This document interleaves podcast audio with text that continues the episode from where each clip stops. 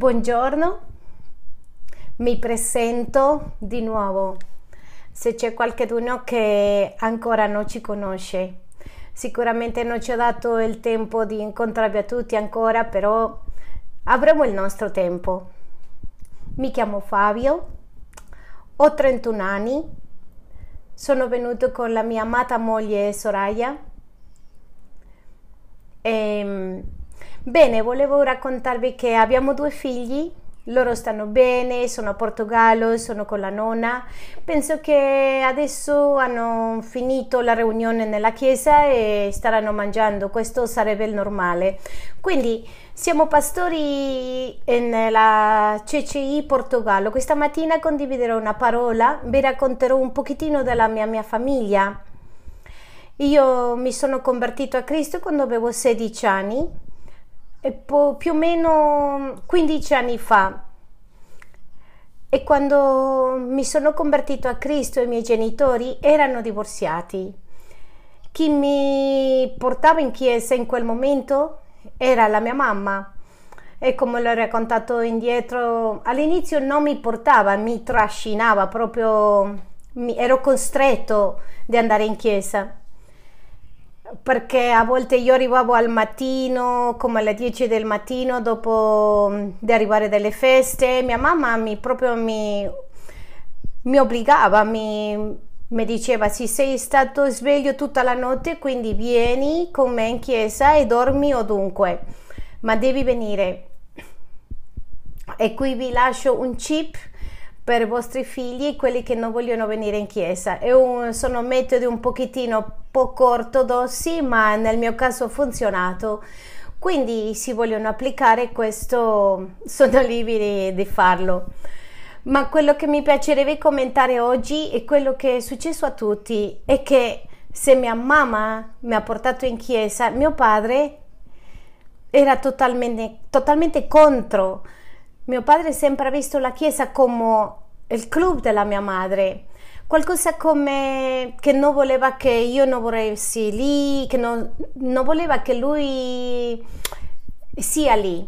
Era come una lotta, una posizione. Credo che tutti noi in diversi contesti abbiamo passato per questo, attraverso questa opposizione nella nostra famiglia. Voglio com- raccontarvi che questa posizione era anche molto chiara nel nostro matrimonio. Noi avevamo 22 anni, molto giovani, ancora siamo giovani, ma con 22 ancora di più. È successo qualcosa nel nostro matrimonio che sono certo che non accadrà nel matrimonio di Andrés e di Eli e che mio padre nel giorno del matrimonio era completamente arrabbiato con me. Harvey faceva la cerimonia e durante la cerimonia ho dovuto leggere quel testo che vediamo in Genesi, in Marco 10, che dice così in Marco 10, verso, versetto 7. Perciò l'uomo lascerà suo padre e sua madre e si unirà a sua moglie mio padre, quando ha ascoltato questo, che io, lo, che io ho letto, mi ha portato a parte a, dopo la cerimonia e mi ha detto: Ma che, che cosa hai detto? Soraya non ha dovuto leggere quello che hai letto. Soraya non lascerà il suo padre, soltanto te lascerà il tuo padre. Quindi mio padre il giorno del matrimonio e si era arrabbiato con me, la mia famiglia non era cristiana, la maggior parte delle persone, mentre era la, in, alla cerimonia, lo abbiamo registrato nelle fotografie, avevano una faccia brutta proprio, arrabbiata, che non gli piaceva questo, ma grazie a Dio dopo tutto, tutto è uscito bene. Oggi vi racconterò il motivo per il cui vi racconto qualcosa della mia famiglia e perché così possano identificarsi con me e pensare alle vostre famiglie. Quello che mi piacerebbe oggi condividere è che a Dio, Dio è interessato alla tua famiglia non credente. Bene? E come mio padre non capiva che era necessario fare un corte con la famiglia, un taglio con la famiglia, è importante capire questi versetti. Noi a volte non le capiamo bene, non capiamo bene questi versetti e sicuramente succede anche a te come è successo a me andare via o che tu vai a un altro estremo e che tagli di punto in bianco e non vuoi sapere niente della tua famiglia, ti coinvolgi nella chiesa, stai servendo, sei a gusto, noi siamo una famiglia e quindi ti trovi bene, tagli con la tua famiglia e non ti connetti con loro. Io penso che a volte andiamo a quell'estremo perché leggiamo anche versetti come quello che dice eh, il Vangelo secondo Matteo 10:34. Mentre noi leggiamo la parola, io spero che non ti succeda a te quello che è successo a me. Sì, mi sono convertito con 16 anni, i miei genitori divorziati. Io tante volte spesso ho usato la parola con ribellione proprio contro il mio padre. Non sono stato prudente questo non ha aiutato. Io, spero che con te non succeda lo stesso. Matteo 10:34 dice: Non pensate che io sia venuto a mettere pace sulla terra. Non sono venuto a mettere pace, ma spada.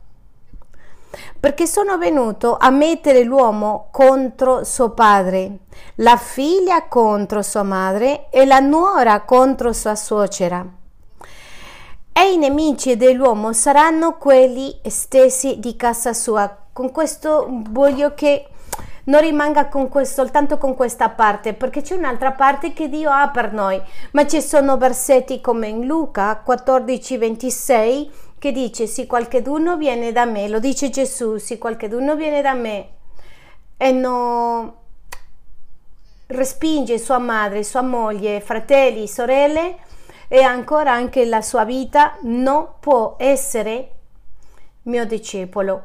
Quindi con questo vorrei che vediamo che questa spada che ha parlato la parola non è e non deve essere una spada per attaccare la tua famiglia, deve essere una spada per eh, uccidere la famiglia, no, e anzi piuttosto è una spada per difendere la nostra fede, al finale vediamo che la spada è la parola.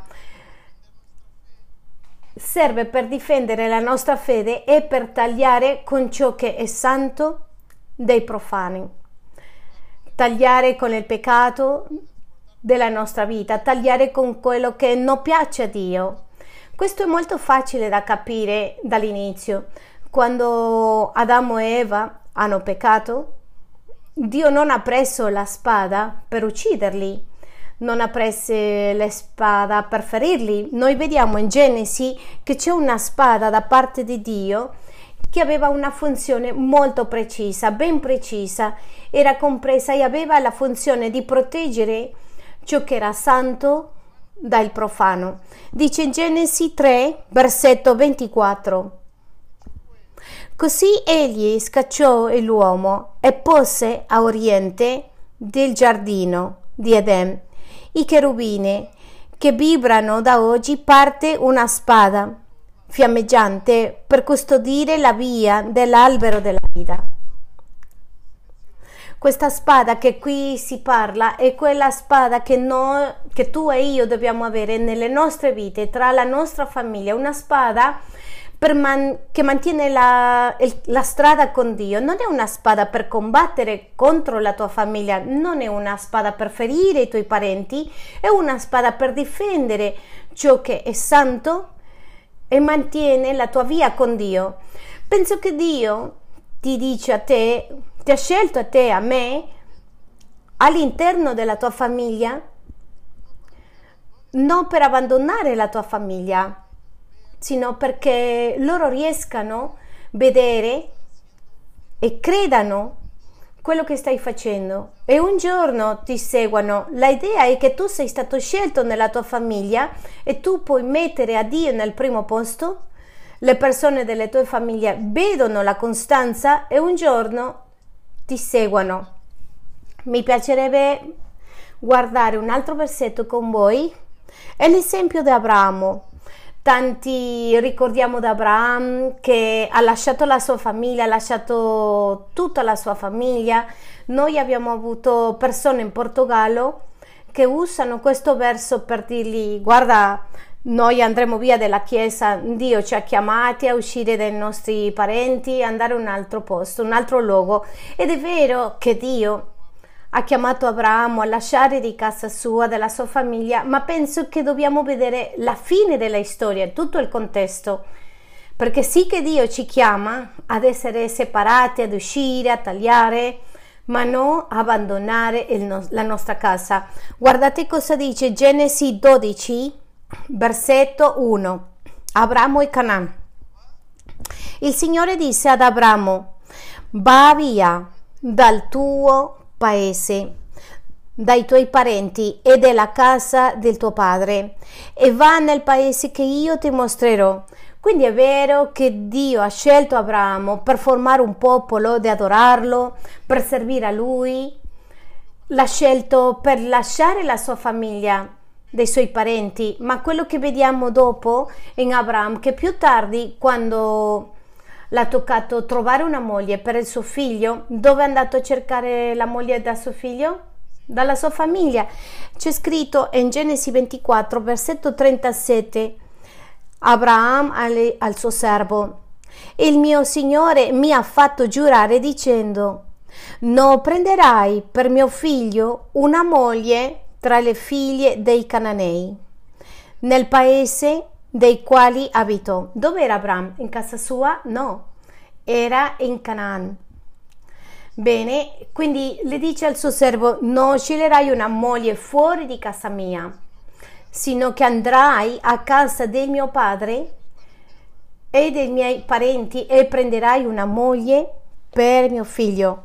Ma andrai alla casa di mio padre, alla mia famiglia e a prendervi una moglie per mio figlio, con uno scopo di servire a Dio in primo luogo, ma tornare a casa nostra. Con questo voglio dire che Dio è interessato alla nostra famiglia non credente. Abramo è tornato a scegliere una moglie dentro di casa sua e questo lo vediamo in tanti esempi nella Bibbia. Per esempio Giuseppe è stato lontano per tante circostanze, lontano dalla sua famiglia, però poi è riconciliato con i suoi fratelli e suo padre è venuto a vivere con loro in Egitto. O per esempio l'esempio di Moise. Mosè lasciò casa sua Dio ha dato l'opportunità alla sua madre di prendersi cura di, di, lui come una babysitter e quando Mosè è stato scelto da Dio, dove è andato?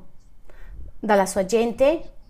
Ha servito con i suoi fratelli, Aaron e Miriam erano i suoi fratelli. Con questo voglio dire, Dio ci ha scelto, ma non per lasciare, abbandonare la famiglia, sì per tornare diventare diversi e perché loro possano unirsi nel percorso che noi stiamo seguendo. È necessario fare un taglio prima.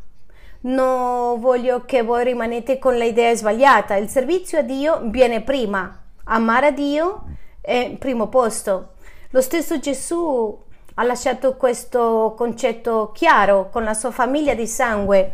C'è scritto in Matteo 12:46 dice mentre Gesù parlava ancora alle folle ecco sua madre i suoi fratelli che stando di fuori cercavano di parlargli.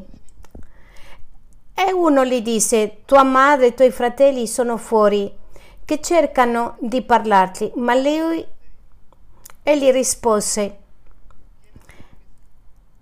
chi è la mia mamma? Chi sono i fratelli? E allungando le sue e i suoi discepoli, ecco mia madre e i miei fratelli, perché tutti quelli che fanno la volontà del mio Padre che è in paradiso è il mio fratello, mia sorella e mia madre. Questo è quello che stiamo parlando. La Chiesa è la nostra famiglia. Io, per esempio, ho quattro fratelli, siamo cinque in totale e poi guardando mm, voi che siete qui, o ancora più fratelli uh, fratelli nella fede, Dio stesso dice che riceveranno cento più volte di più in questo periodo e comunque sono certo che Dio vuole che le nostre famiglie si rivolgono a Lui anche a servire a Dio insieme a noi. Vediamo per esempio l'esempio dell'Apostolo Pietro nella sua vita, nella sua dinamica, nella sua casa. Dice Marco 1 nel versetto 29.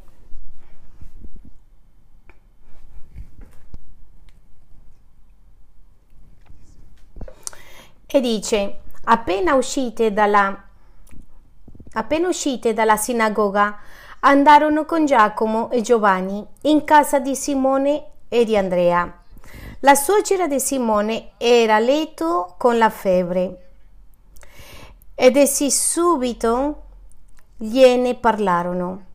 Egli avvicinandosi la prese per la mano e la fece alzare. La febbre lasciò ed ella l'ha servito. Quindi con questo possiamo vedere in questi versetti la dinamica della casa di Pietro, che ogni settimana Pietro andava alla sinagoga una cosa come quello che facciamo noi, era la riunione principale, la riunione della domenica. Dio dice che noi dobbiamo riunirci ogni sette giorni. E per Pietro era naturale che questa riunione era la cosa più importante. Questo lo possiamo mm, confermare quando vediamo che il proprio Gesù Gesù stesso andava alla sinagoga ogni settimana, era con Pietro e anche possiamo osservare nella, nella vita di Paolo, e lui faceva i viaggi, missioni, predicava quasi ogni giorno nella strada, però vediamo in Atti che ogni sette giorni si sforzava per essere dentro della sinagoga, predicando ai, ai suoi, cercando che i suoi parenti credevano in Cristo, così come per noi e questo è il migliore momento della settimana, è la cosa più importante. Così è stato nella vita di Pietro, di Gesù, nella vita di Paolo.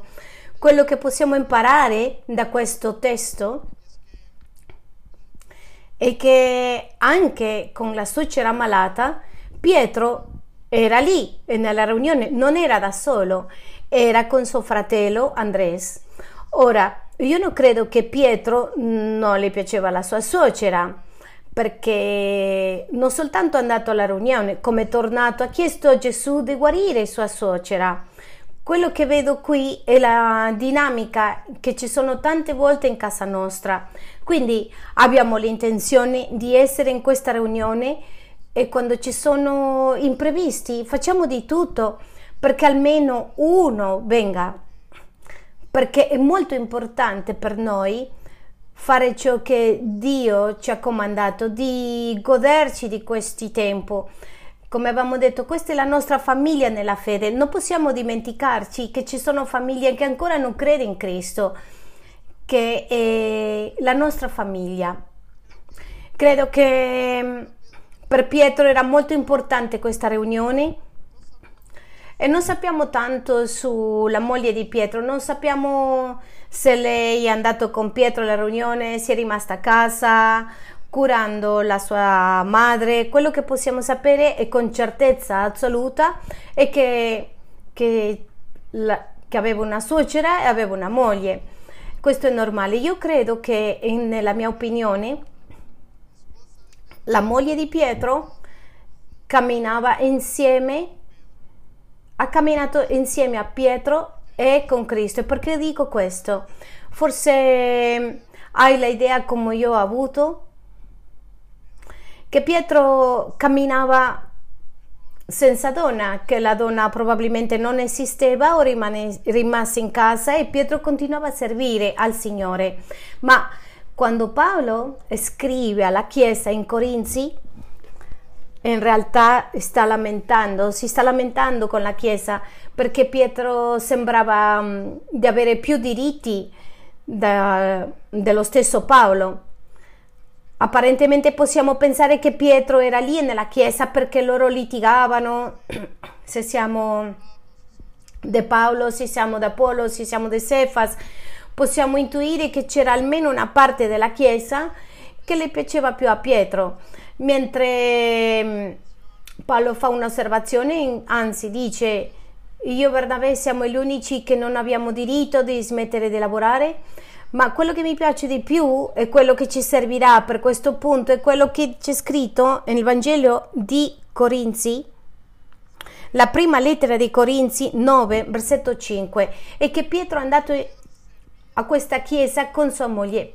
Pietro serviva con sua moglie e sua moglie era, era credente, tutti e due erano credenti, dipende dalla versione. Sì, le mettete nello schermo per piacere, c'è scritto così nel versetto 5.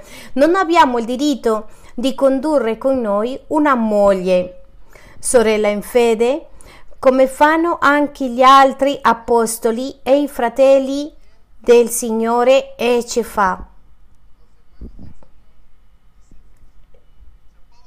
Quindi Paolo chiede, non ho diritto di venire con mia moglie se non ci avessi, come Pietro viene con sua moglie. Questo non dovrebbe sorprenderci e questo è normale, se le persone sono sposate è normale che servano al Signore sposati. È normale che quelli che ancora non sono convertiti di convertirsi e servire insieme a noi e non sappiamo niente dei figli di Pietro, di questa signora, non sappiamo se hanno figli, ma certamente se avessero figli sarebbe normale che loro sarebbero con loro. I nostri figli questa volta non sono venuti, ma se eravamo in Portogallo sicuramente eravamo tutti e quattro lì, perché è normale che la famiglia stia insieme, servendo insieme a Dio. Io credo che il piano di Dio con la nostra famiglia che ancora non l'ha conosciuto in un futuro e abbiamo la speranza che questo futuro sia il più presto possibile, serva insieme con noi. Mi piacerebbe che notate in un versetto, ci sono tanti, ma questo è specifico, che c'è scritto quando la Chiesa ha salutato a Paolo, ha detto, dice addio a Paolo, dice che tutti erano lì. La parola tutti e tutti, ma mi piace perché eh, Atti 22 lo specifica. Quando però fumo al terminare di quel giorno partimmo per continuare il viaggio, accompagnati da tutti loro, con le mogli. Per questo dico, se Pietro e questa signora avevano figli, sarebbero stati lì. E questo, il bello di questi versetti è che non erano soltanto accompagnati, erano tutti in ginocchi pregando. Fuori dalla città c'è scritto, sin fuori dalla città, dopo esserci inginocchiati sulla spiaggia, pregammo e ci dicevo e dicemo a Dio. Il piano di Dio è che tutti, tutti nella tua famiglia vengono a servire, anche se no, ancora non lo vediamo, lo vedremo. E in un certo momento Pietro ha detto a Gesù che ha lasciato tutto. Gesù ha lasciato tutto per te, questo lo vediamo in Matteo, nel Vangelo secondo Matteo 19, versetto 27. Ma qui io vedo due opzioni. O Pietro in un certo momento ha dovuto tagliare e lasciare, o forse come Pietro sempre ha massimizzato le cose, non mai te negherò ho lasciato tutto per te, forse stava dicendo ho fatto tanto per te perché poi quello che stiamo vedendo nella casa di Pietro è che ha detto in Matteo 19:27 allora Pietro replicando gli disse ecco noi abbiamo lasciato ogni cosa e ti abbiamo seguito seguito. Che ne avremo dunque? Cosa vediamo nella casa di Pietro? Il suo fratello Andres c'è il suo fratello Anzi, cioè, suo fratello, suo fratello l'ha portato a Cristo, il suo fratello ha camminato con Giovanni Bautista e l'ha presentato a Pietro, a Cristo. Quindi l'ha presentato il suo fratello. Vedo che Pietro ha detto che ha lasciato tutto, ma ha un fratello credente, ha una moglie credente. La suocera, quello che dice il testo, è che dopo di essere guarita ha servito, ha servito tanto i uomini perché questa casa era piena, no, forse non avevo l'abitudine che abbiamo noi dopo la predicazione di sedersi a mangiare L'abitudine avevano, quello che non avevano è il, il, posto. Vediamo che ha finito la riunione nella sinagoga e sono andati a casa di Pietro a mangiare e non sono andati da soli. È andato Pietro, il fratello, il leader di cellula che era Gesù, è andato Gia- Jacob, Giovanni, tutti erano lì, sono andati a mangiare, a fare quello che noi facciamo, soltanto che noi abbiamo il privilegio di avere uno spazio che possiamo stare tutta la chiesa intera, possiamo mangiare tutti insieme. Vedo che la sua suocera serviva gli uomini e serviva Dio, perché il Dio stesso era seduto con lei mangiando, a mangiare. Vediamo che questo uomo ha lasciato tutto, ma la sua famiglia lì. Forse non sono certo, non ha abbandonato la sua famiglia e questo è esattamente ciò che Dio vuole è nelle nostre case, nelle nostre famiglie, che tutti serviamo insieme. C'è scritto nella parola che, che il desiderio di Dio, che il cuore dei figli si rivolge ai genitori. Quindi non possiamo usare la, la spada, la parola di Dio, per combattere contro loro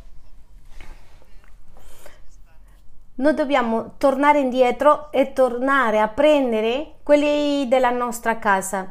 Io vi dico, non fare come io. Io ho cominciato a lavorare con mio padre, avevo 21 anni, 20-21 anni e le dicevo la verità biblica, ma lui non capiva. Io dicevo a mio padre, Dio è la mia fonte, non sei tu.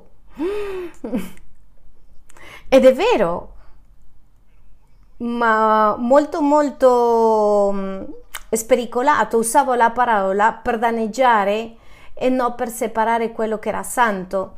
Quindi io non voglio che tu sia così spericolato come me. Come lo facciamo? Allora mettiamo, mettendo a Dio e il servizio prima di tutto. Pietro ha lasciato di casa e quando un membro della sua famiglia era malato ha messo a Dio prima di tutto. Era nella riunione e suo fratello anche. Quindi mettiamo a Dio in primo posto il servizio a Lui per primo, ma prendendoci cura della nostra famiglia che ancora non è credente. Dobbiamo essere prudenti con la parola, amare a Dio più della nostra famiglia non significa trascurare la nostra famiglia, non significa abbandonare la nostra famiglia, in Portogallo anche in un'opportunità ho potuto parlare con un ragazzo che aveva diversi problemi in casa. E la sua soluzione è stata eh, sarò missionario, andrò lontano, il più lontano possibile dalla mia famiglia, così servo al Signore e non mi trovo con i problemi, ma questo non è quello che Dio vuole di noi. Con questo ti voglio ricordare oggi che siamo in un spazio di famiglia, siamo siamo molto contenti, ma non possiamo dimenticare di quelli che sono in casa e che ancora non sono qui, perché vogliamo e crediamo che saranno. Guardiamo quello che dice eh, la prima di Timoteo 5, versetto 8. Se uno non, po- non provvede ai suoi, e in primo luogo a quelli di casa sua, ha rinnegato la fede ed è peggiore di un incredulo.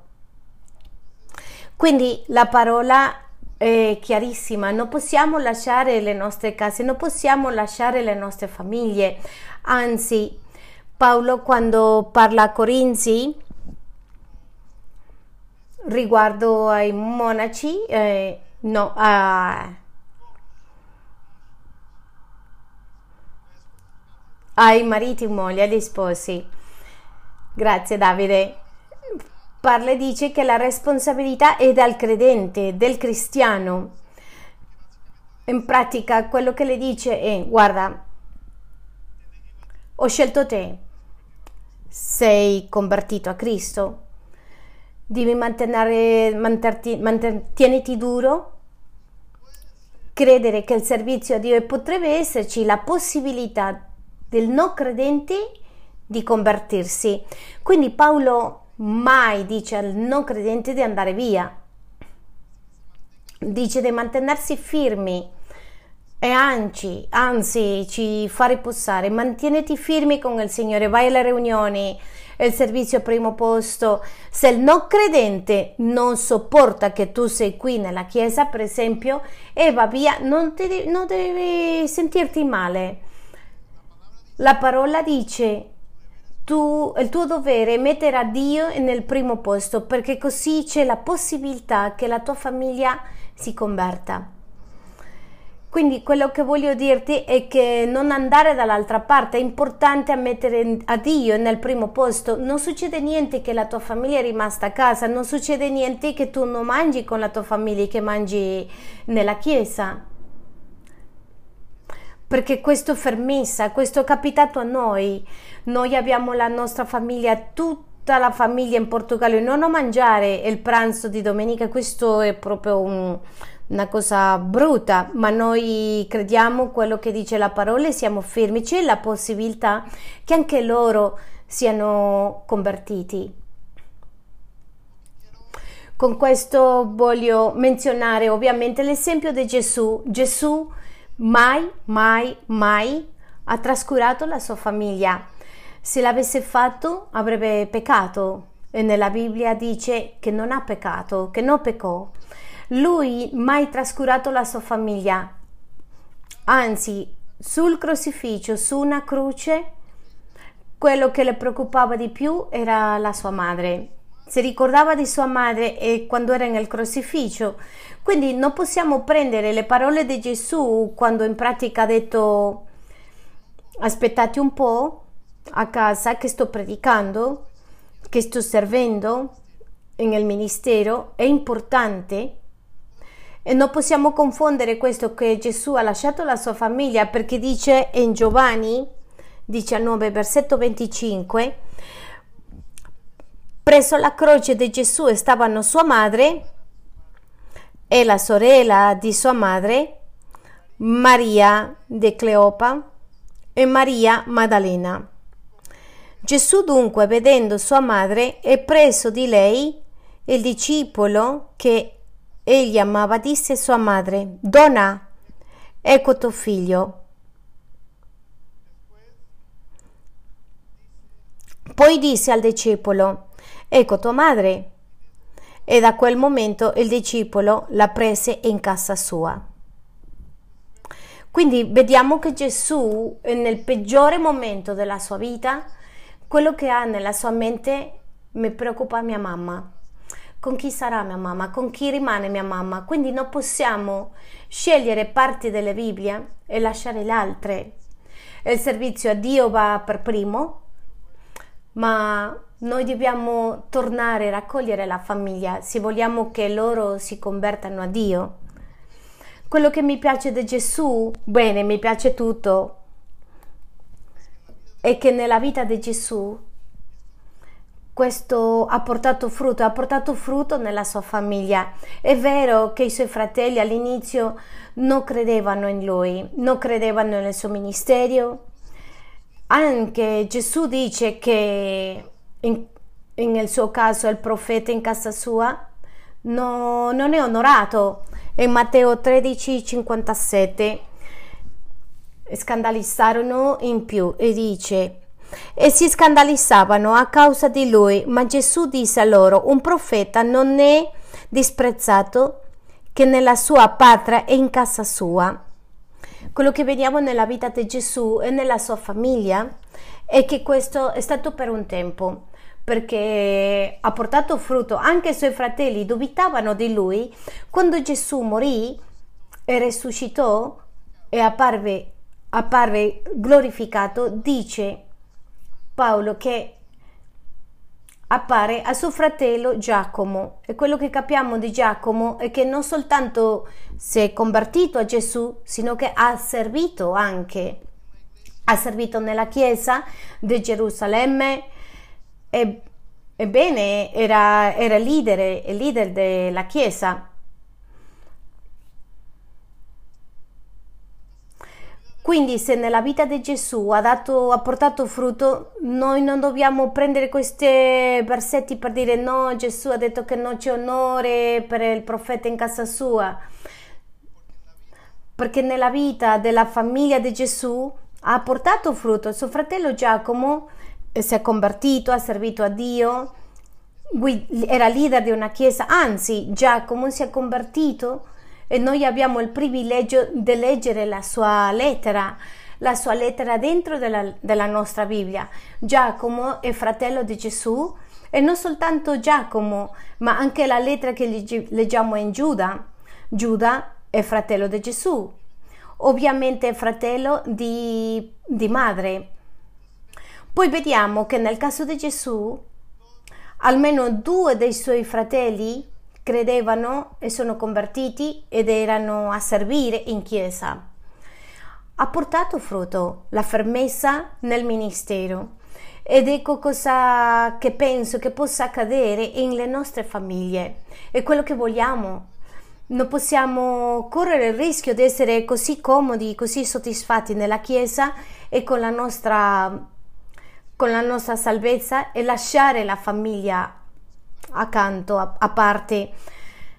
Ovviamente mio padre era contrario, ma sono passati 15 anni e non si oppone, anzi mi rispetta.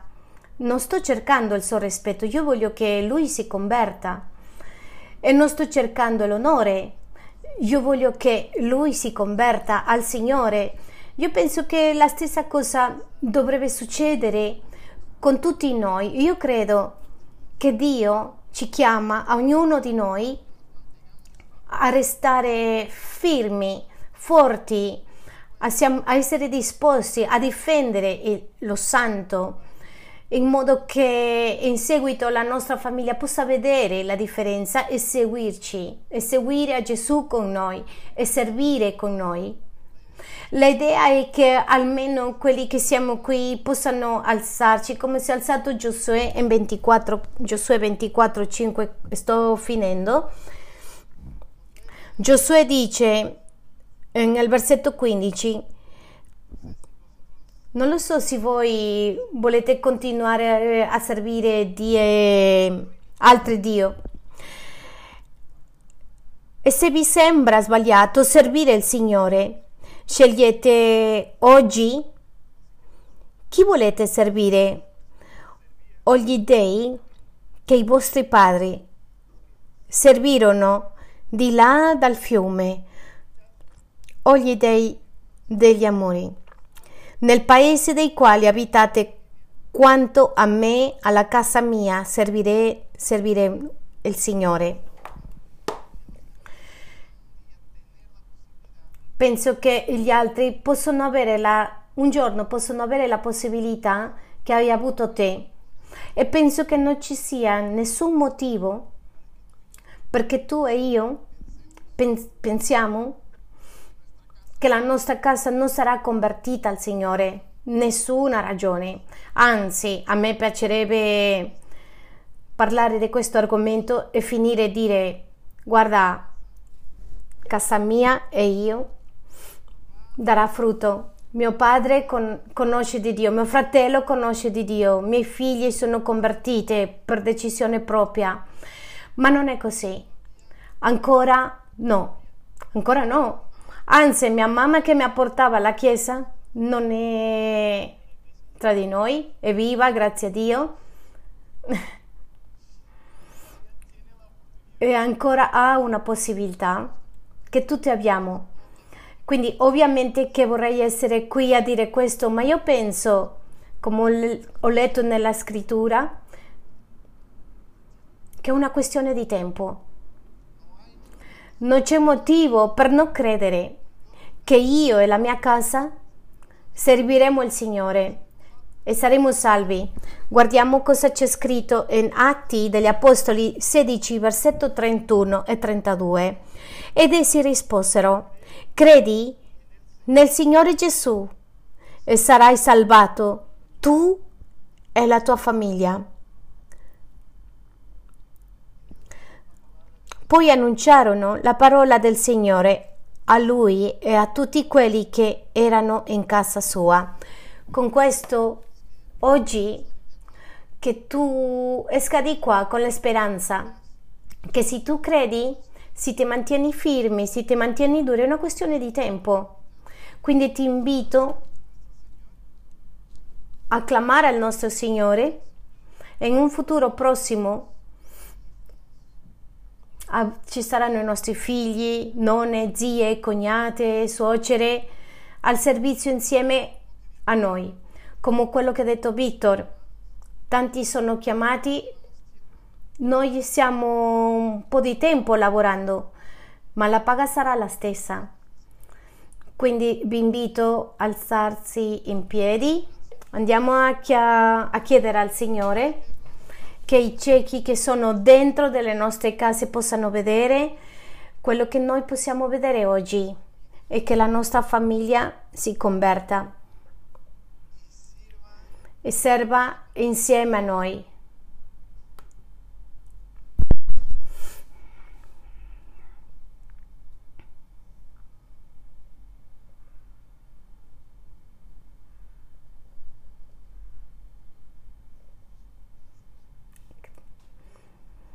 Dio grazie, grazie per la tua misericordia, per il tuo amore.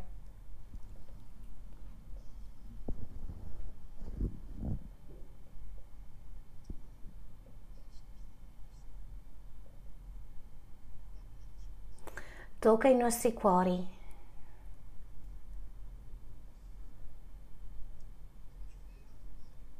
Possiamo vedere la tua gloria. Vogliamo vedere la tua misericordia. Vogliamo vedere la nostra famiglia in questo spazio. Anche quelli che non sono a Londra. Vogliamo vedere, sentire riguardo a quelli che si stanno servendo a Dio insieme a noi. Ti lo stiamo chiedendo, papà. Converte la nostra casa, Signore. E ti vogliamo chiedere perdono perché usiamo la tua parola per danneggiare, per fare male, per combattere con i nostri parenti. Perdonaci, Signore. Siamo stati molto spericolati. Perdonaci anche perché abbiamo raggiunto un punto che siamo così comodi, così comodi a casa tua e nessuno si oppone, ci rispettano. E ci stiamo dimenticando di loro, Signore, come se non sono importanti, perché adesso non litighiamo, non soffriamo in casa, ma loro vanno a grandi passi al cammino del diavolo, al cammino dell'inferno, Signore. Per questo ti chiediamo perdono per la mancanza di amore verso quelli che sono in casa nostra.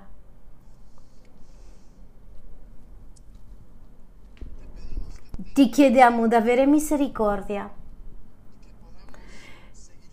e di riuscire a essere duri, firmi, fermi e credere in Gesù, in Cristo che salva e che vuole salvare a tutti, anche mio padre, mia mamma, mio marito, mia moglie, miei figli, Abbiamo un'aspettativa grande, Signore, in quello che puoi fare nella nostra famiglia. E ti ringraziamo da oggi perché sappiamo che tu lo farai. È una questione di tempo, Signore. Grazie, grazie perché sei buono. E nel tuo nome, Gesù, preghiamo. Amen. E amen.